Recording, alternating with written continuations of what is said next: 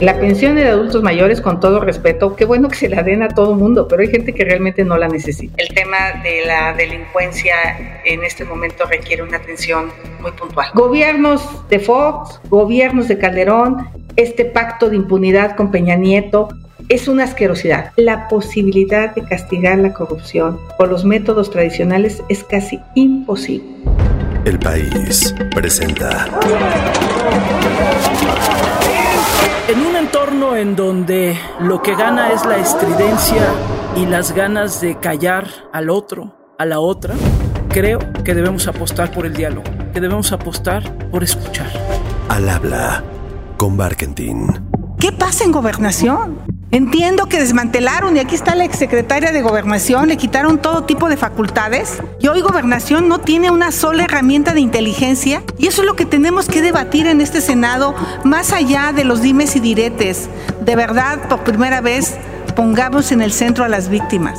Sin resolver el problema de la inseguridad, no habrá cuarta transformación. Esta semana en Al Habla con Barkentin regreso a platicar con actores de la política nacional para tratar de entender, como lo he venido haciendo en estos ya muchos capítulos, para tratar de entender las diferentes posturas y las diferentes visiones sobre nuestro país. Porque sigo convencida de que la historia única es imposible e indeseable y que por lo tanto tenemos que escuchar diferentes voces. En estos micrófonos ya he platicado con la senadora del PRI, Beatriz Paredes, con la senadora del Movimiento Ciudadano, Patricia Mercado, con la senadora por Morena, Citlali Hernández, y muchos, muchos otros voces. Hoy, con la senadora del PAN, Xochitl Galvez. Yo soy Xochitl Galvez, soy ingeniera, soy empresaria, soy senadora y soy originaria de una comunidad indígena. Y como lo he venido diciendo cada vez que presento una conversación como la que vamos a tener a continuación, no se trata de estar de acuerdo o no con las personas con las que hablamos. Posiblemente incluso podemos estar muy en desacuerdo con algunas posturas. Pero se trata de escuchar, de escucharnos y de ver si este mosaico plural que es nuestro país puede ser más interesante y puede llegar a ser un mejor país del que hemos construido hasta ahora. La senadora Xochitl Galvez también ya levantó la mano para poder ser jefa de gobierno de la Ciudad de México. Se lo voy a preguntar, por supuesto, en esta conversación. Y eso, arranquemos. Y arranquemos desde el principio. Yo le pregunté a Xochitl sobre sus orígenes y cómo llega un poco al momento en el que está. Así que los y las dejo con esta conversación. Y eso, Xochitl, cuéntanos un poco ¿De dónde vienes? Yo soy hija de un papá indígena, de una mamá mestiza.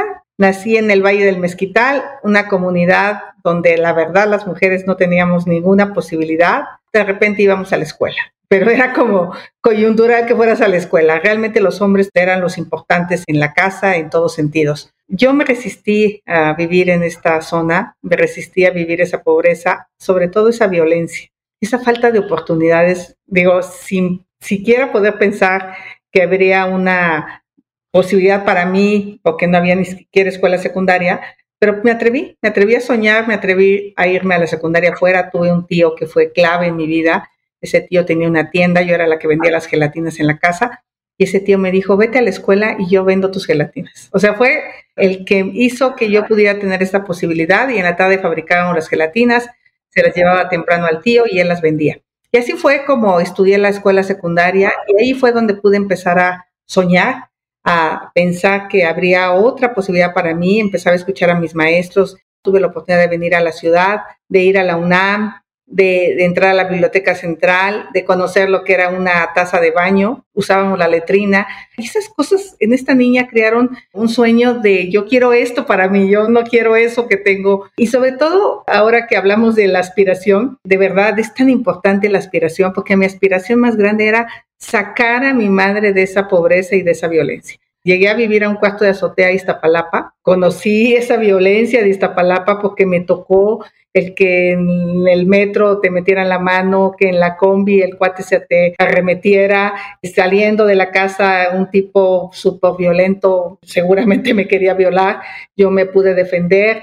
Ahí empecé y ahí me di cuenta de que no sé si estaba peor la ciudad o mi pueblo, o sea, porque había salido huyendo de una violencia y había llegado a un lugar sumamente eh, violento con las mujeres recibí una beca de la UNAM en el Centro de Cálculo de la Facultad de Ingeniería y ahí pude estudiar los lenguajes de programación. Y me contrataron en el INEGI para hacer el Censo de Población de Vivienda de 1980 y de ganar dos mil pesos de beca a empezar a ganar cerca de 50 mil pesos fue una locura en mi vida. O sea, fue el cambio brutal, pude ayudar a mis padres, a mi madre. O sea, sí es cierto que la educación te cambia, te mejora y yo creo que hay una generación de clase media donde pues venimos de la clase baja, pero vimos en la universidad la posibilidad de sacar adelante a nuestros padres. Y bueno, ya la historia se vuelve muy interesante porque me vuelvo empresaria, una buena ingeniera y llego a la política por un headhunter. El trabajo en la política tiene que ser para transformar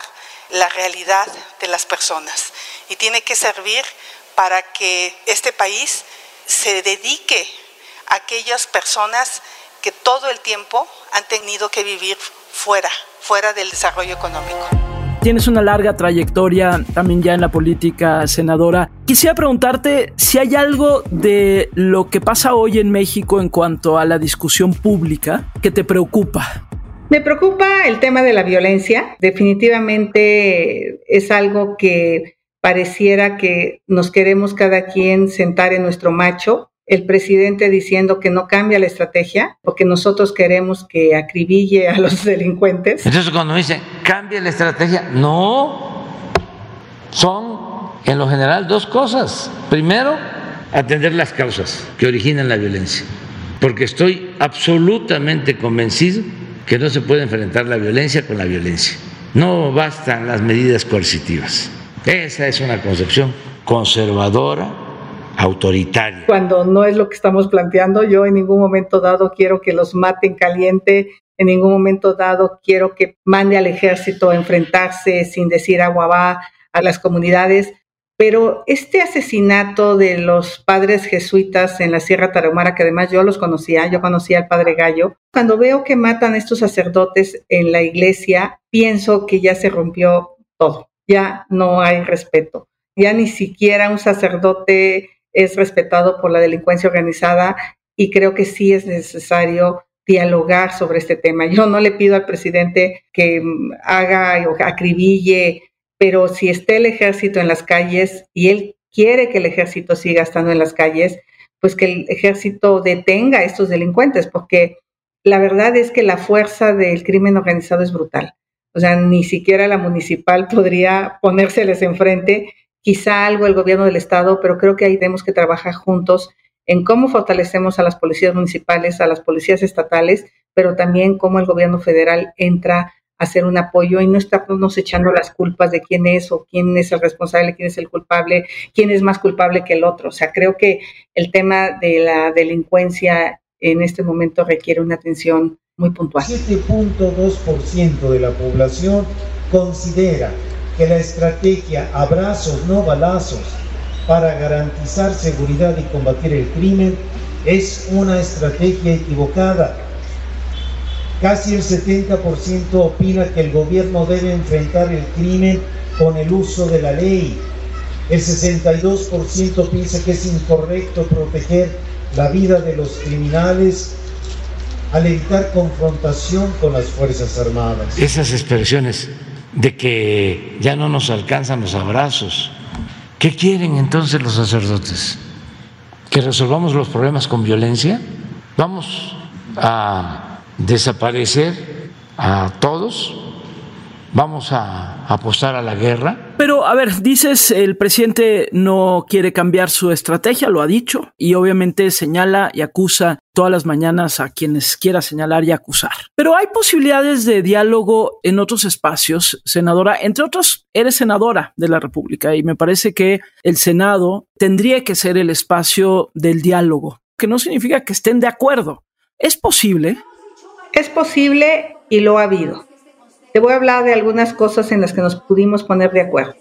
Por ejemplo, mi primera iniciativa prácticamente fue la de darle a las trabajadoras del hogar seguridad social. Tu servidora redactó la iniciativa, pero invité a todas a firmar esta iniciativa, a que la revisaran. Hicimos un grupo de trabajo bastante interesante de prácticamente todos los partidos, incluido el PRI, y logramos sacar por unanimidad el que las trabajadoras del hogar en este país, que son 2.200.000 personas, tuvieran seguridad social. Senadoras y senadores, el paso que hoy daremos es un paso fundamental para la protección de los derechos de las personas trabajadoras del hogar y esta es una deuda histórica que por fin este Senado paritario está a punto de saldar. Eso, por ejemplo, es un espacio de diálogo. Nos hemos puesto de acuerdo en general en el tema de las mujeres. Todo lo que tiene que ver con igualdad sustantiva prácticamente se ha aprobado por unanimidad aquí en el Senado. Creo que en ese sentido, salvo el hecho de las gubernaturas, que ahí sí los hombres no dejaron pasar ese tema y después el tribunal lo obligó por la vía de un fallo y ya se presentó la iniciativa constitucional para que el tema de las gubernaturas también quede en la Constitución. Salvo en eso, prácticamente nos pusimos de acuerdo en todo. Para fomentar la igualdad de género y la no discriminación, una cultura de paz y de prevención de las violencias de género y el empoderamiento y liderazgo de las niñas y adolescentes para que sean protagonistas de sus propias vidas. Hay una cosa en la que nos pusimos de acuerdo a medias, pero creo que avanzamos con la Guardia Nacional. En el tema de la Guardia Nacional, el presidente quería que fuera militarizada desde el primer día. Pudimos dialogar y pudimos construir un consenso y darle una Guardia Nacional al presidente donde el ejército regrese a los cuarteles en el 2024, que eso es ahora lo que el presidente no quiere, y amenaza con mandarnos una reforma constitucional nuevamente. Pero en general nos pudimos poner de acuerdo en ese tema. Se va a venir el tema de la reforma constitucional de la Guardia Nacional. Un tema en donde nos pudimos poner de acuerdo, por ejemplo, fue en el outsourcing. Yo estaba convencida que había que terminar con el outsourcing, pero el presidente y su grupo mayoritario prácticamente querían desaparecer la subcontratación. Eso es increíble. O sea, las empresas no se dedican a hacer limpieza y subcontratan a una empresa de limpieza, a una empresa de jardinería. Lo que no puede subcontratar son las actividades sustantivas de la empresa. Eso es claro. Y eso es a donde había habido un abuso. Y yo, por ejemplo, reconozco abiertamente que había habido un abuso histórico y creo que fuimos capaces de dialogar con Napoleón y ponernos de acuerdo en general de un outsourcing legal, pero que no fuera ese outsourcing que empobrecía a los trabajadores del país. E insisto, 2.7% de trabajadoras y trabajadores que estaban en el esquema de subcontratación, que hoy por primera vez tienen derecho y reciben parte de las utilidades que generaron con su esfuerzo y su desempeño. Ahora hemos sacado una serie de iniciativas en materia de reconocimiento de los derechos del pueblo afromexicano que hasta hace tiempo no era reconocido. Actualmente soy la presidenta de la Comisión de Asuntos Indígenas aquí en el Senado y en los últimos seis meses hemos sacado por unanimidad una serie de reformas secundarias que le van a permitir a los hermanos afromexicanos tener los mismos derechos equiparables a los pueblos indígenas. Entonces sí hay cosas en las que podemos ponernos de acuerdo y yo lo celebro. Nos pusimos de acuerdo en algo que no ha avanzado en la Cámara de Diputados y que resuelve en parte el problema que se ha planteado, justicia cívica. Necesitamos fortalecer la justicia cívica porque ahí es a donde puedes detener muchos de los excesos de jóvenes que pues, empiezan a consumir alcohol en la vía pública, después droga. Como no hay un juez cívico que le vaya poniendo límites, pues este joven cada vez hace cosas más complicadas. El día que estuvo aquí el fiscal habló de la justicia cívica y es uno de los temas que yo quisiera retomar ahora en este periodo. Creo que hay cosas en las que tenemos que ponernos de acuerdo por el bien del país. La justicia cívica implica la acción necesaria cuando en las actividades cotidianas de las personas se infringe el deber de conducta previsto y es necesario restablecer la armonía en la convivencia entre vecinas y vecinos. ¿Cómo hacer para hablar de seguridad sin que se polarice de tal manera el discurso como está ahora. Y me refiero a no necesariamente con el presidente, sino incluso, por ejemplo, en el propio Senado de la República. Un tema tan importante, ¿cómo hacer que avance Xochitl para que realmente tengamos resultados diferentes? Si no estoy muy segura si se puede hablar de eso. Mira, yo creo que el primer paso ya lo dio Ricardo Monreal. El hecho de decir que el Senado de la República es la institución que debe de revisar estrategia de seguridad, porque aquí nos informa la Guardia Nacional de los avances y el titular de la Guardia Nacional viene al Senado a comparecer. Entonces creo que llegó el momento en que los senadores de Morena dejen de aplaudir a ciegas todo, porque seguramente a ellos como senadores de sus estados también les está afectando este tema. Y la gente le debe estar exigiendo a sus legisladores que hagan algo. Entonces, Ricardo Monreal ya puso en la mesa la posibilidad de abrir un debate serio y creo que aquí también la oposición tenemos que sustentar las cosas que decimos. Entonces necesitamos leer con detalle los informes de la Guardia Nacional, los informes de los gobiernos estatales, ver realmente dónde ha habido aciertos, dónde definitivamente estamos perdiendo completamente la lucha contra el crimen organizado ¿Y qué cosas podríamos hacer? Se había hablado de fortalecer policías municipales y creo que en ese sentido no hemos avanzado absolutamente en nada. No veo una política de prevención del delito. Más allá de que si se redujeron los recursos para las instituciones, a ver, ¿qué estamos haciendo con los jóvenes que tienen consumo desmedido de drogas? ¿Qué tanto el programa de Jóvenes Construyendo el Futuro realmente ha beneficiado a reducir las causas que el presidente tanto dice? ¿Y qué tanto le hemos dado dinero a los jóvenes para tener otro tipo de adicciones que no tenían cuando no tenían dinero, ¿no? Entonces, creo que necesitamos hacer evaluaciones serias, objetivas. Nosotros como oposición no ponernos a la defensiva de que todo está mal. Yo tampoco creo que todo sea blanco, que todo sea negro yo creo que necesitamos empezar a ver los grises. Me parece que el presidente ha puesto en la mesa un tema de las personas pobres, ¿no? Él dice primero los pobres. Bueno, vamos analizando cómo podemos mantener la política de apoyo a las personas que están en condiciones de pobreza, pero no descuidar otros temas como el de salud, como el de educación, como el de seguridad, que sí me queda claro que se han descuidado, porque los indicadores no los dicen. Entonces, Creo que lo que tenemos que hacer es hablar con sustento, hablar con datos, hablar con los especialistas y dejar de tener estos discursos tan de odio, inclusive aquí en el Senado. Orden, por favor. Y su equipo, usted, Changoleón. por favor, no es diálogo, es una pregunta. el crimen organizado, explíquele, cobarde Changoleón. ¿Qué dejamos de hacer, senadora? ¿Qué se dejó de voltear a ver para que estemos en el momento en el que estamos, que incluye un enorme desencanto, por ejemplo, con los partidos políticos, un enorme desencanto en la sociedad, incluso a veces hasta con la democracia misma. Xochitl, ¿qué has pensado a este respecto? Para mí, el principal tema de lo que dejamos de hacer fue combatir la corrupción de manera frontal. Desde los exenios del PRI, la llegada de Fox y Calderón y el regreso ahora o nuevamente del PRD a través de Morena, que se ofreció tanto el combate a la corrupción y que solo ha quedado para mí en un mero discurso. Te voy a poner un ejemplo muy rápido.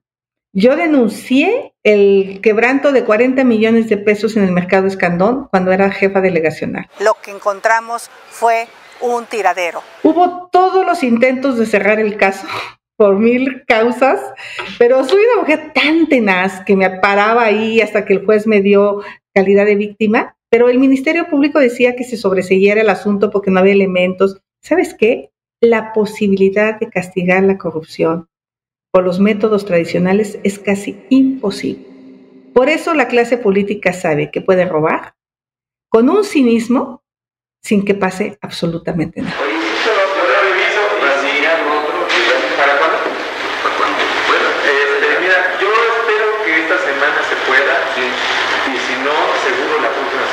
Primero, porque el gobierno en turno te cubre. En ese momento, Víctor Hugo Romo estaba cubierto por el PRD, porque era del partido. Después, cuando se va Morena, pues ya procede mi denuncia, pero llega Claudia y lo cubre. De verdad, porque era su fiscalía la que intentaba cerrar el caso. El pasado viernes inició el proceso por los 40 millones del mercado escandón, que lo claro es que no estaba. O sea, encontré un mugrero, se habían pagado los 40 millones, puse las pruebas, las acredité totalmente. Actualmente como senadora llevo 20 denuncias. El tema de dos bocas, por ejemplo, es increíble lo que pasó. El día 9 de mayo se cancela la licitación de las grandes empresas. El presidente anuncia que lo vamos a hacer por 8 mil millones y lo vamos a hacer en casa. El día 14 de mayo se lanza una licitación para hacer la plataforma de dos bocas. El día 17 de mayo se crea una empresa, Huerta Madre. Y el día 24 de mayo recibe un contrato de cerca de 5 mil millones de pesos. En siete días logró el RFC y resulta pues que son gente cercana al compadre de Rocional, en fin, yo no voy a culpar a nadie, ahí está la denuncia.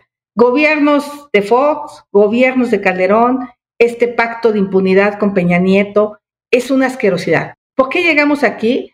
Pues llegamos aquí por el abuso excesivo de la clase política de todos los niveles de gobierno, Gabriel. Desde el alcalde, cuando yo era funcionaria federal, Metlatono recibía 400 millones de pesos y el alcalde se robó la maquinaria. Mientras no tengamos la capacidad de castigar la corrupción, y el presidente dijo, es que las escaleras se barren de arriba para abajo, basta que yo sea decente para que los demás, no, no, así no funciona. Tiene que haber realmente un sistema anticorrupción que, por cierto, se abandonó, estaba a la mitad, ya no siguió. Para mí, ese es uno de los cánceres del pasado, del menos pasado y del presente que no hemos podido resolver. ¿Por qué? Porque la posibilidad de que te castiguen es casi nula. Te voy a tener también la fecha para que ellos vengan. Ahorita ellos van a recoger un millón. Te voy a tener la fecha exacta para que recojan el segundo millón. ¿Qué otra cosa dejamos de hacer? Tener una política realmente que reduzca la desigualdad. O sea, yo veo ahora al presidente de Chile hablando de un impuesto a los más ricos. Y el objetivo de una reforma tributaria es justamente avanzar en mayor equidad, avanzar en mayor igualdad, avanzar en mayor cohesión social, para que todos estemos un poquito más protegidos. Claro que los más ricos tienen que pagar más. Y creo que esta parte la ha hecho bien Raquel Buenrostro. Y sí se lo quiero reconocer.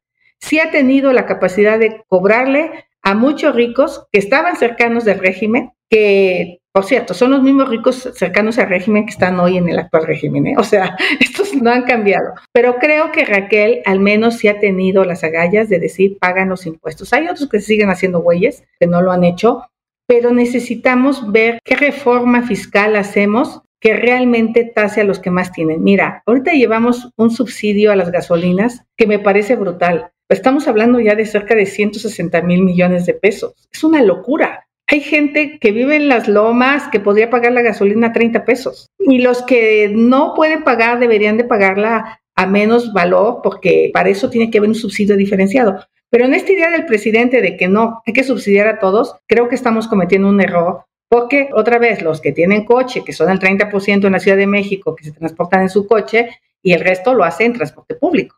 Entonces, ¿a quién tendrías que apoyar? Pues a los del transporte público para que no suban el precio a los usuarios de pasaje. Y esos 160 mil millones, pues seguro has dejado de tener medicamentos en hospitales, seguro tienes muchos problemas de mantenimiento. Entonces, yo soy de la idea de que los subsidios tienen que ser para aquellos que menos tienen. La pensión de adultos mayores, con todo respeto, qué bueno que se la den a todo mundo, pero hay gente que realmente no la necesita. Pero bueno, está bien, esa política la acepto, pero en un país pobre, pues sí tendrías que apoyar a los que menos tienen. Y hoy los que menos tienen no han podido salir de la pobreza. Creo que cuando el gobierno se recibió dijo que iba a apoyar a todos los pobres. Esperemos que lo cumpla. No es suficiente el apoyo. ¿Por qué? Porque nos falta una política económica que sí le apueste al desarrollo, pero también que a su vez piense en la seguridad social de sus trabajadores, pero todavía habría que hacer otras políticas para que realmente esa riqueza que se genera se reparta entre los que la generan. Que todos aportemos más trabajo, que todos seamos mucho más eficientes y que seamos mucho más solidarios con muchos mexicanos que no alcanzan a comer tres veces al día. ¿Te gustaría ser jefa de gobierno de la Ciudad de México? Me gustaría ser, por supuesto que sí, lo he dicho públicamente, lo he dicho abiertamente, creo tener los elementos necesarios para ser una buena jefa de gobierno Primero, no soy una mujer que nadie le dé línea, eso me encanta. Saben que soy una mujer que le gusta ser frontal, clara, respetuosa, pero sí creo que en ese sentido tengo bastante libertad. Segundo, soy ingeniera, a lo mejor eso no lo he contado mucho, pero tengo muchos años dedicada al mantenimiento y tengo muchos años dedicada a temas tecnológicos. Sí siento, cuando veo lo que está pasando con el metro, que pobre Claudia, porque los 50 años del metro le cayeron encima en su administración, hay que invertir en mantenimiento. Obviamente no le puede echar la culpa a Calderón ni al PRI ni a nadie, porque ellos tienen 25 años gobernando. O sea, la izquierda llegó hace 25 años, entonces gran parte del colapso del metro tiene que ver con lo que se dejó de hacer. Creo tener una propuesta muy clara de qué hacer con el tema del agua no quiero ver a la Ciudad de México con la crisis de Nuevo León. Estamos a tiempo para resolverlo. Ya la tiene la crisis Iztapalapa. El problema del agua está desde que yo llegué en Iztapalapa, o sea, no es un problema nuevo. Pero como que Iztapalapa ha aprendido a vivir con pipas, porque hay suficiente agua para las pipas, pero cuando ni siquiera tienes agua para las pipas, pues ya aunque quieras llevar pipas no hay agua. Entonces el tema del agua es un tema que tenemos que resolver desde una distinta visión yo me resisto a pensar que esta ciudad tiene que ser eternamente contaminada. La gente tiene derecho a tener un aire limpio. No tienes idea de lo que respiramos por el combustóleo que se produce en la refinería de Tula y que se quema en la termoeléctrica para producir electricidad. Sí, una ciudad sustentable. Sí, una ciudad con otros mecanismos de movilidad. Yo especialmente me muevo en bicicleta y puedo ponerme en los zapatos de los peatones, de los ciclistas, de los que usan el transporte público, obviamente y sobre todo, creo que el tema de seguridad mm, lo está haciendo bien Claudia, aunque son muy altos los índices comparados con otros sexenios, por lo menos está reduciendo la incidencia delictiva y eso sí que hay que aplaudirlo. Pero el tema económico, me parece que la ciudad perdió esta competitividad económica. Otras ciudades como Querétaro, como Tijuana, como Guadalajara traen una pujanza. Creo que no supimos qué hacer cuando se fueron las industrias. Entonces ahí sí tengo muy claro y ahí creo que me ayuda mucho el ser empresaria, el saber cómo se paga una nómina, porque no es cualquier cosa. A los empresarios hay que facilitarles la vida. Entonces, ahí están las propuestas, ahí están las ideas, una ciudad donde realmente pues la calidad de vida sea mejor. Creo que los 25 años que ya gobernó este grupo en el poder, ya logró lo que tenía que lograr, una ciudad de libertades, una ciudad de avanzada, Ahora necesitamos una ciudad moderna, eficiente, sostenible, económicamente viable y sobre todo con una calidad de vida mucho mejor de la que tenemos. Bueno, pues ya veremos en el momento si es que dejan a Xochitl Galvez llegar a ser candidata a jefa de gobierno por la Ciudad de México, pues ya hablaremos más de lo que ella pretende y cómo lo pretende. Pero estas han sido un poco sus ideas, lo que ella ha visto y lo que ella lee y piensa de México. Y ya saben que cada semana me gusta cerrar las conversaciones preguntándole a mis entrevistados y a mis entrevistadas acerca de sus gustos personales, si escuchan música, si leen libros, qué más hacen. Y a Xochitl le pregunté eso, con qué canción quería cerrar esta conversación. Mira, una de las canciones que más me inspiran en la vida es una de Mercedes Sosa que dice, solo le pido a Dios, solo le pido a Dios que el dolor nunca me sea indiferente.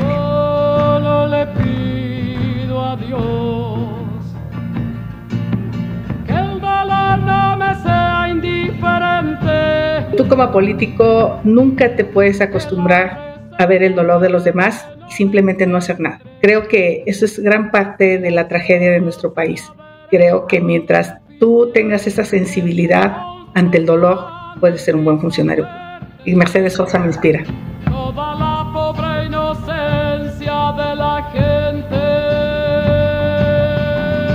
bueno, ahí está la conversación con la senadora Xochitl Galvez, que como les decía yo desde el principio, se suma a las que he tenido con muchas otras figuras de la clase política mexicana, con el único fin de que podamos escuchar posturas, entender miradas y exigir, por supuesto, resultados, porque para eso están donde están, que no se nos olvide. Gracias, senadora Xochitl, y gracias a ustedes, en verdad, por acompañarme semana a semana aquí en Al Habla con Barkentin. Y ya saben, el próximo martes nos volvemos a escuchar. Adiós.